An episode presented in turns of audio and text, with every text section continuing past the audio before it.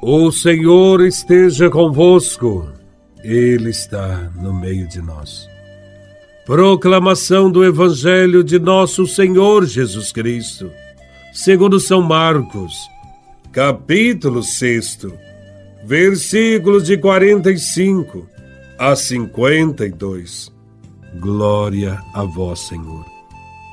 Depois de saciar os cinco mil homens, Jesus obrigou os discípulos a entrarem na barca e irem na frente para Betsaida, na outra margem, enquanto ele despedia a multidão.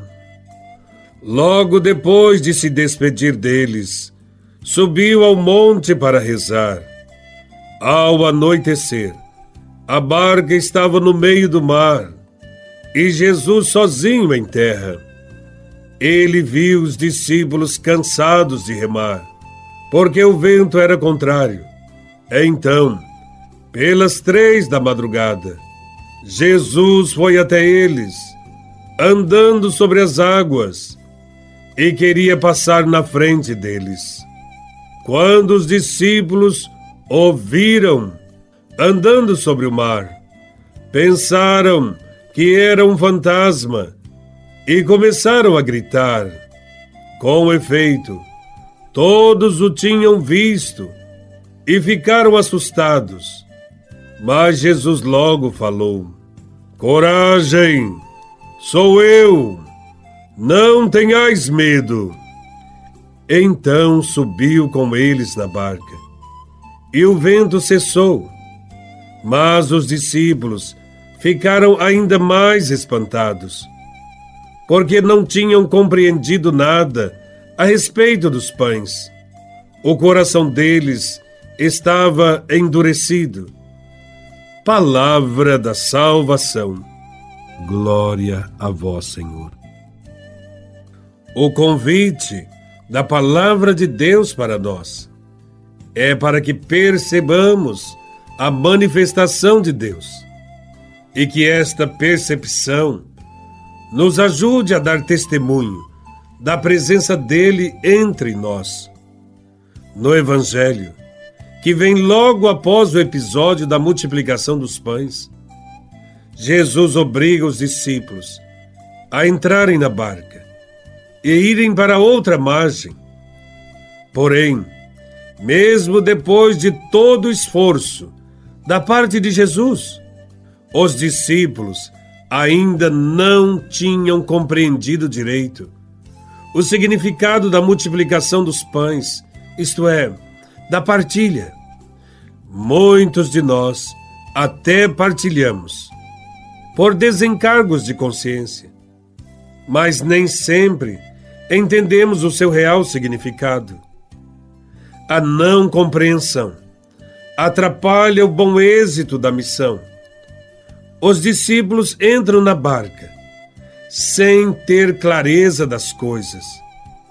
E a certa altura, o barco parece que vai afundar.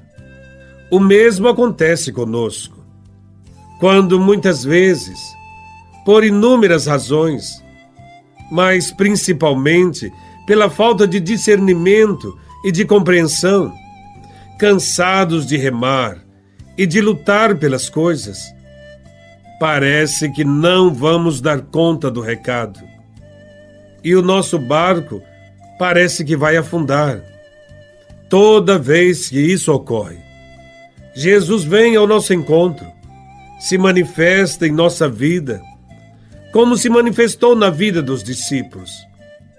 Mas, devido à dureza do nosso coração, nós nem sempre o percebemos às vezes confundimos a sua presença ou a sua manifestação com qualquer outra coisa, até mesmo com um fantasma, como os discípulos confundiram.